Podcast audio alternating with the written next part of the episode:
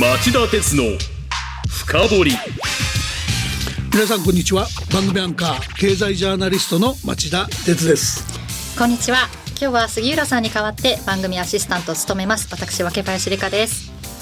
よろしくお願いします。よろしくお願いします。えー、先月11月30日から今月12日までの日程で今年も、えー、恒例の国連の気候変動枠組条約の締約国会議が開催されています。COP28 ですよね、はい、今年の開催は1995年にドイツで開催した第1回会合から数えて28回目となることから COP28 と呼ばれているんですね。ただその歩みを振り返ると、まあ、特に現状決してうまくいってるとは言えません。あの現状に警鐘を鳴らしたものの一つとしては、えー、UNEP 国連環境計画がえー、先月20日に公表した地球温暖化の現状に関する報告書が挙げられます、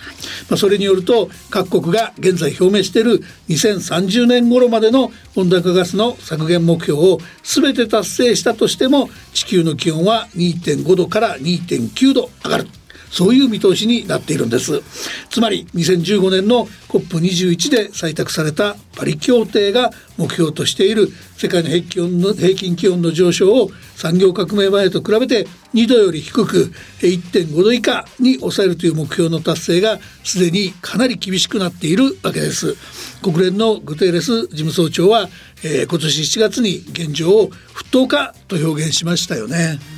確かにこの夏を考えてみてもこう世界各地で過去にない例のない暑さだっていうワードもよく聞きましたし皆さんもそれをもう肌で感じた実感されたんじゃないかなと思いますね。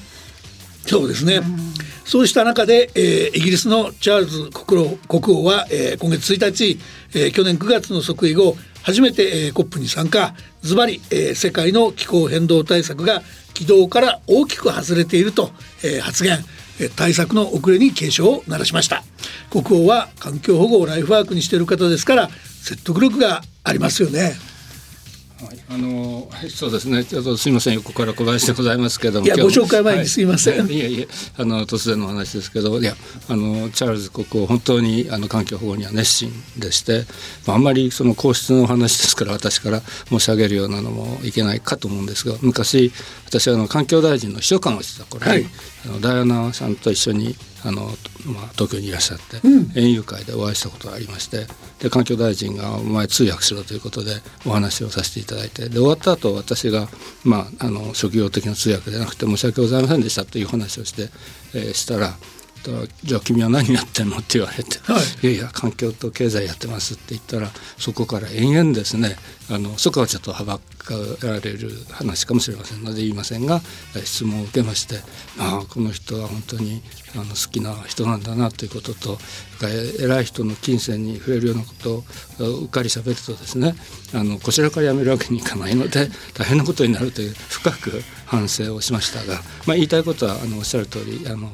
あれです。チャールズ国王は本当に環境を心配されている方ですね。心底そうだと思います、はい、まあでもそういう方も心配しているような現状なんで、えー、今回の COP28 が閉幕する前に番組として小林さんに出ていただいて一言申し上げていただこうと考え今日はこういうテーマにしました。チャールズ国王もとても心配している。COP28 は大きく外れた軌道を修正できるのかえー、そして、えー、先ほど、えー、もうすでに出ていただきましたけどもこの問題を論じていただくのに最適な方をゲストにお招きしました、えー、1997年の COP3 で京都議定書の取りまとめに奔走されミスター京都議定書の異名異名もある元環境事務次官で今は東大の客員教授なども務めておられる小林ひかるさんです。小林さんこんにちは。こんにちは。よろしくお願いいたします。もうあの本当にあのいいテーマだと思います。はい、ありがとうございます。あの本当お忙しいところわざわざ、えー、今日もスタジオにお越しいただきありがとうございます。えー、今日はなぜ、えー、京都議定書の国慶の目標であるパリ協定がうまくいっていないのか難しい国際協調の裏側や真実も含めてじっくり聞かせてください。よろしくお願いします。はい、こちらこそよろしくお願いします。町田鉄の深掘りこの番組は NTT グループ三菱商事ジェラの提供でお送りします。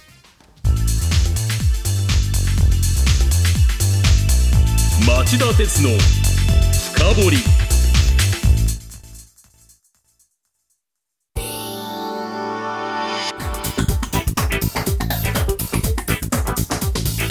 今日の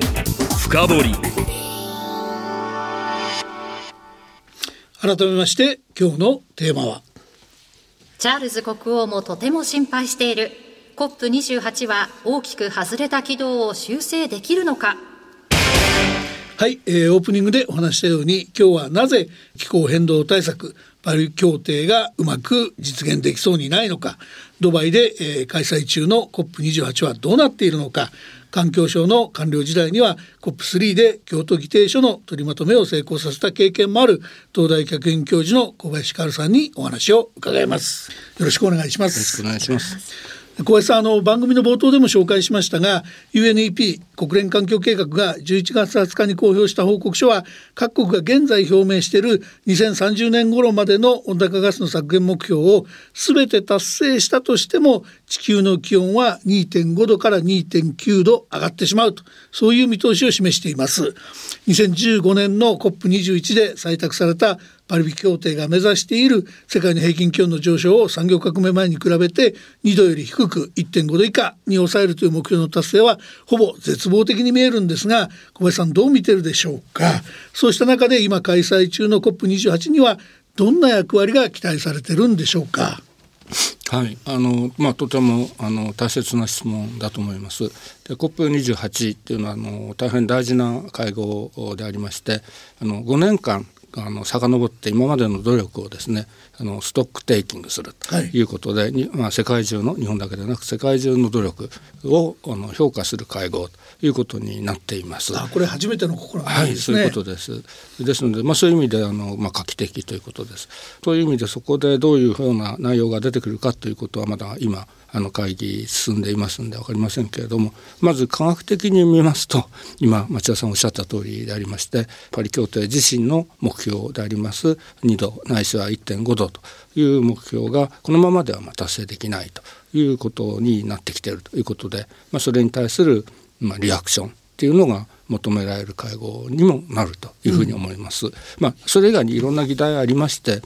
例えば候基金といいますか気候に動員されるところの世界の政府のお金とかあるいは民間のお金をどれだけ集められるかとかあるいはそのほとんど温室効果ガスを出してないのに被害だけ受けるあるいは逆にその国際経済上こう不利な立場に置かれる途上国を、まあ、救済するって言いますか助けるための資金の問題とか、まあ、地味ですけどたくさんの議題がかかってますんで、まあ、そういう意味でその COP28 っていうのは、まあ、とても大事な会合だと思います。まあ、ですからあの冒頭にもその首脳級の会議があってあの例えばまあそうですね各国の元首っていいますかあの首脳も行かれたし先ほどありましたようになあのチャールズ国王もご出席になったと、まあこういうことかなというふうに思っております。もう一つのご質問がありましたけど絶望的かということですが、まあこれはまあまずまあちょっと私いつも楽観的っていうか気が長いからかもしれませんけど、まだまだそう決めて、えーかかるのは早いんじゃないかなと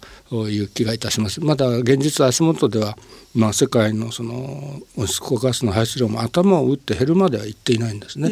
まあ、減速はしてきてると思いますけどですからあくまで今そのこの目標のまんまだったらという仮定法でありますんでまだまだあの見なきゃいけないことはたくさんあるのかなというふうに思っております。はいなるほど。まあ今日8日からですね、えー閣僚級会議が始まって議論本格化するわけですけど、ここまでの前半の報道を見てますとね、そのなんとなくバラ色のすごいことが決まったような、えー楽観的な報道が多かったと私は感じているんです。世界の再生可能エネルギーを2030年までに3倍に増やすということで、えーその時点で世界の118カ国が制約したっていうニュースがあったりですねあるいはその日本やアメリカ、えー EU ヨーロッパ連合韓国など、えー22カ国地域が2050年までに原子力発電を3倍に増やすということで合意したっていうようなニュースもありました。どれも派手に報じられてるんですけどもこのこと自体が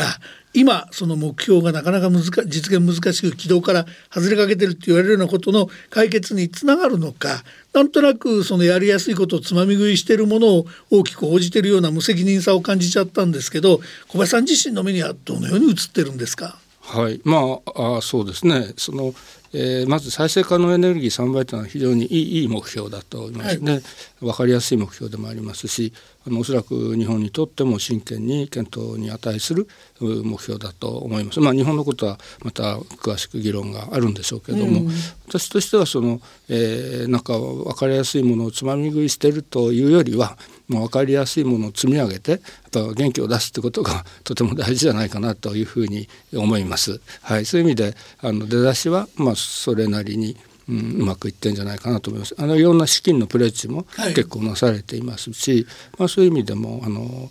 出だしは好調だったんじゃないかと個人的には思っています。はい、なるほど。ただなんかあの、えー、日本の伊藤環境大臣はですね、あれは世界の目標だから日本はやらなくていいんでみたいなこと言ってたりですね、なんかこうそれぞれの国がきっちりやるんだっていう感がちょっと欠けてませんかっていう印象があったんですけど、くくどいですがいかがでしょうか？はい、まああのまあ、おっしゃるとおり世界の目標なんでしょうけれども、うん、やはりその目標に賛同するってことは日本としてもあるいは他の国でも同じように、まあ、3倍に増やすっていう努力をするということかなと思うんです。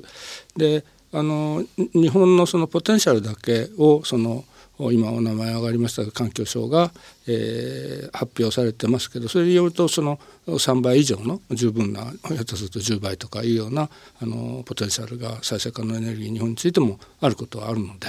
やはりそういったための努力っていうのはあのできるんじゃないかなというふうに私はまあ個人的には思ってはおります。はい、まあこれから頑張ってほしいということになりますかね。はい、はい。はい、あのそれではあの次の質問に行きますけど、終盤どういう展開が予想されるのか、えー、イギリスのチャールズ国王は冒頭でもご紹介したように世界の、えー、気候変動対策が軌道から大きく外れていると発言遅れている対策に警鐘を鳴らした上で COP28 を遅れを取り戻す転機にしてほしいという趣旨のことを演説でおっしゃっています。でこの遅れを取り戻せるのか鍵を握るのはやっぱり今日8日から始まった閣僚級会合で、えー、どれぐらいその具体的なことが決まっていくのかなんだろうと思います。でその際そのえー、総論的にはこの最終文書案として、えー、明記されているのは、えー、15年のパリ協定の1.5度目標の達成には2035年に19年比で60%の温暖化ガス削減が必要だという文言も入っているようですがここにそのかつての京都議定書のようにですねそれぞれの国が、まあ、自分たちに貸す形でしたけども強制力を持たせてやるようなことがあったわけですけども今回そういうところまで入っていけるのか入っていかないとなかなか難しい感じもしますが小林さんどう思われますか？一つ思いますのはその2030年の目標というのをずっと議論してきましたけれどもその最初の努力50年に向けたカーボン、まあ、ニュートラルに向けた努力のうち最初の努力がすごく大事だと。いうことで、まあ、30年をゴールにするだけでなくて35年とか40年というゴールを作ろうというふうにしていますので、まあ、あのそういう意味で非常に賢明な判断だと思います。まあ、ぜひその35年の言及それについて触れるような決定が、まあ、なされるとありがたいなというふうに思います。うんそれを担保するために何か仕組みを作ったらどうかとこういうことですねご意見は。はい、まあまあそれはあのそうかなとそういうことは必要じゃないかと思います私も個人的には。ただあの国際的にそういうことがルールになるためにやはり時間が必要でして、うん、そのさっき冒頭もお話ありましたけどあのドイツで開かれた COP1、はい、これは1995年ですけれども、はい、この時にあのこのままでは先進国の努力が足らないからあの議定書を作って今あのおっしゃった京都議定書になるわけですけれどもあの各国にこう高速的な義務を課せるというような仕組みが必要だねということでその議論をしようと言って2年使ったわけですね。でそれがちょうど今の時期との、まあ、1995年の時期と、まあ、割と似ているな。はい、ですので、まあ、あのもし35年が大事でその時にはもうちょっと高速的なことを考えなきゃいけないとなると、まあ、その当時もゴールとして議定書と決めてたわけでは全くないんですが、うん、新しい作業計画外交交渉を始めるといったような決定も、まあ、そろそろあってもいいのかなという感じもしないでもないですね。うん、はい、はい、まあそうすると、まあ、その2年ぐらいの1年目だと思えば議論を高めていってもらえばいいんじゃないかとい。うイメージですか。はい、はい、そうですね。95年の時には実はベルリンで開かれたんですけれどもベルリンマンデートっていうのが出まして、はい、はい、2年間議論しようよとということをですね。新しいその国際ルールを求めて議論しようということが、まあ、当時決まってます。うん、まあ、そこまで今回そのそれがひな形があるわけじゃないので、はい、えそこまではいかないとは思いますけど、まあ、それに類したことが行われる可能性はあるなと思いますね。それからちょっと長くなっちゃいますけどもう一つやはり今直面のそのウクライナとロシアの戦争とかですねガザの問題とかああいうところの解決がついた時にはかなりその新しいモメンタムが生まれるかなと思います。あのもうちょっと翻って1992年気候変動枠組条約のことを考えるとそれやはりその冷戦の終結というのがすごく、インパクトがあったんですね。なるほどはい、ですのでやっぱりそのやその戦争は終わったけれどもこれがどうなってんだっていうやはりモメンタムがですね大きな力にもなるというふうにも思います。ですから転換期に差し掛かってるっていうのはまあ、その通りではあるんですがもうちょっと時間かかるかなって気も、うん、はい、いたします。実はあの最終文書案について伺っておきたいところがあるんですけども、えー、まあ報道によりますとですねあの化石燃料について、えー、3つの案が今出ていると、えー、秩序ある、えー、構成で段階的な廃止っていう案と段階的に廃止しその使用を急速に削減する努力を加速するっていう案と最終合意文書ではもう言及しないんだというこの3つの案が、えー、並列になっていて、えー、これから終盤どうなるかいろんな議論が戦わされるんではないかっていうんですけどこれどういう形になれば今後一番うまくいくとどういう表現しとけばいいとかそういうことを小林さんの目から見ててあの明らかな差があるような表現なんでしょうかこの辺ちょっと解説いただけませんか。あの文章っていくらでもあの、えー、作成可能というふうに思います。例えばあのまたこれも昔の話ですけれども、うん、オゾン層保護条約ってなるんですね。でそれができた時には実はそのフロンが原因物質かどうか分からなかった。なのにその条約ができてるんですね。それは科学的な研究をしてもし何か原因物質があるとしたらそれを将来まああのみんなで削るためのその議定書なりそういったものを結びましょうとそういう内容なんですね。なんでそういうま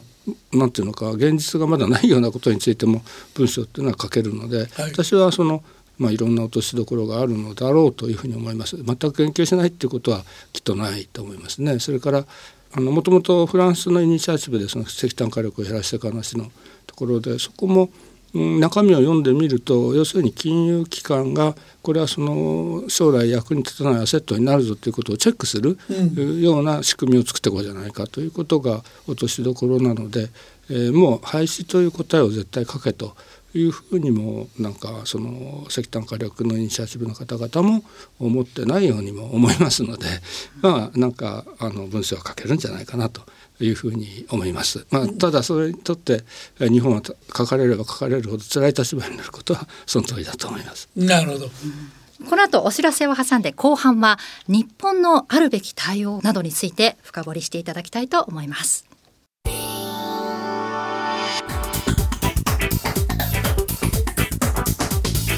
今日の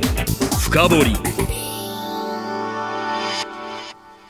今日のニュース深掘りはチャールズ国王もとても心配している。COP28 は大きく外れた軌道を修正できるのかと題してお送りしています。じゃあここからはですねあのせっかく小林さんに来ていただいている COP の、えー、早い時期 COP3 なんかを含めて海外と厳しい交渉されてきた経験をお持ちの小林さんが来てますんで一番伺いたいことを伺おうと思います。日本の対応についてです。岸田総理は1日の首脳級会合で排出削減対策を施さない石炭火力発電所は新設しないと公約しましたが、まあ、年限を区切って排出削減対策をしてない火力発電所の全廃を拒んだほかアメリカイギリスカナダ EU などが加盟している石炭火力発電を禁止する有志連合への参加も見送りまあちょっと独自の路線になってます。で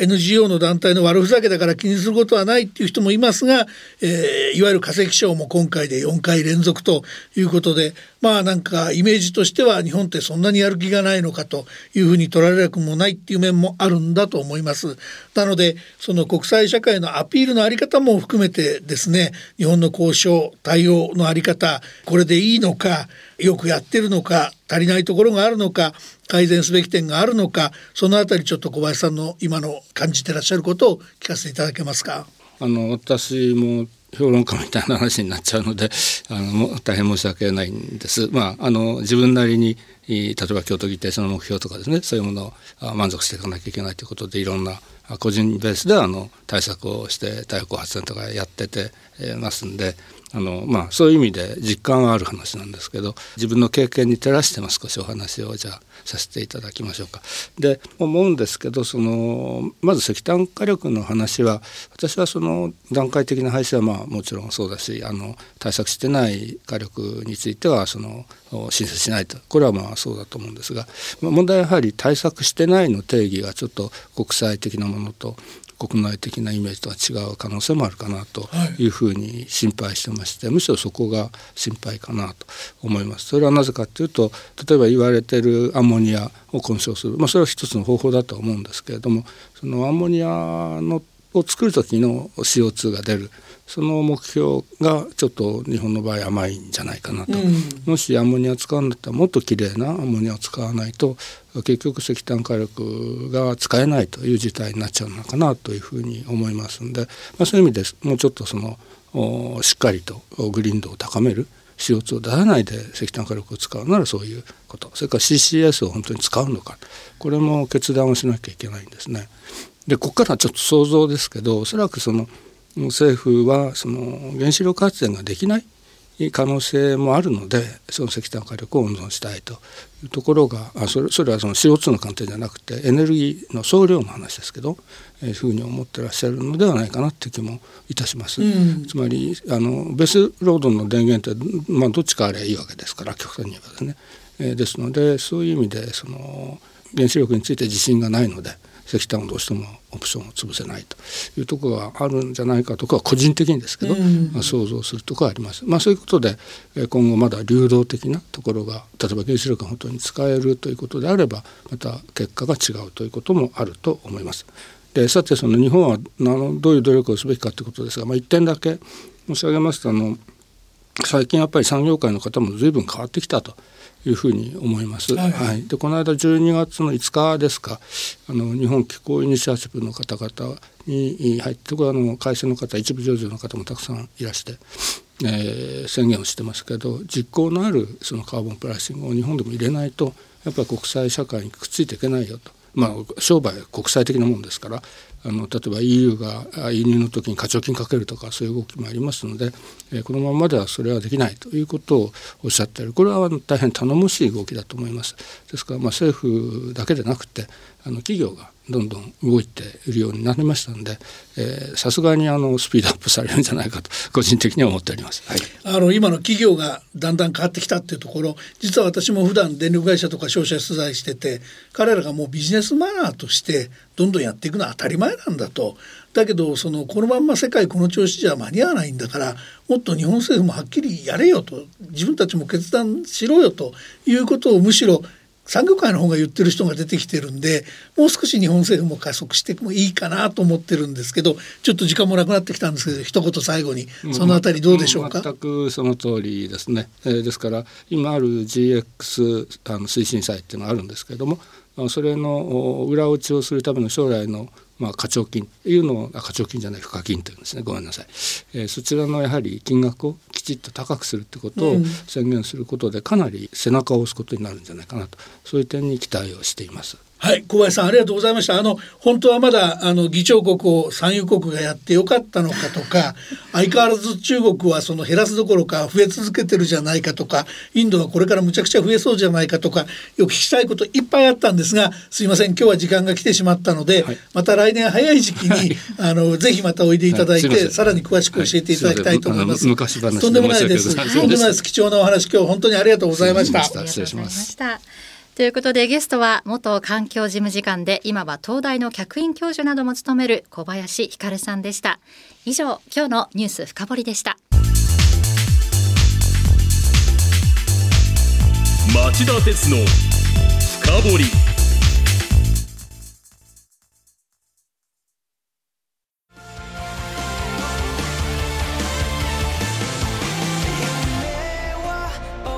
本気で夢を追いかけるとき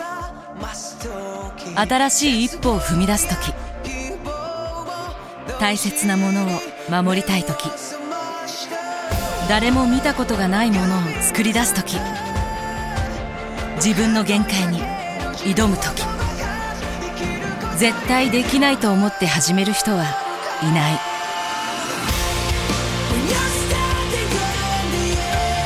絶対なんて誰が決めた？CO2 が出ない日を作る。ジェラは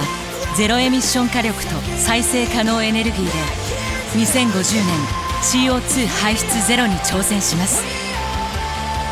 発電の常識を変えてみせる。JERA 町田鉄の深掘り。この番組は NTT グループ三菱商事ジェラの提供でお送りしました。さて町田鉄の深掘りそろそろお別れの時間ですね。はい、あの今日の小林さんのお話僕は非常にやっぱり深みがあったと思うんですけどあのやはりここまで遅れてくるとそろそろ何らかの形で各国が公約したことを必ず実行する。できなかったらそれはペナルティーを負うみたいな何らかの強制力を入れる時期に来てるんじゃないかなということを非常に強く感じました。えーこの町田鉄の経済チャンネル YouTube での動画配信も週明けにはアップされる予定ですのでぜひそちらも合わせて改めてご覧になっていただければなと思います。ということで来週金曜午後4時に再びお耳にかかりましょう。さよなら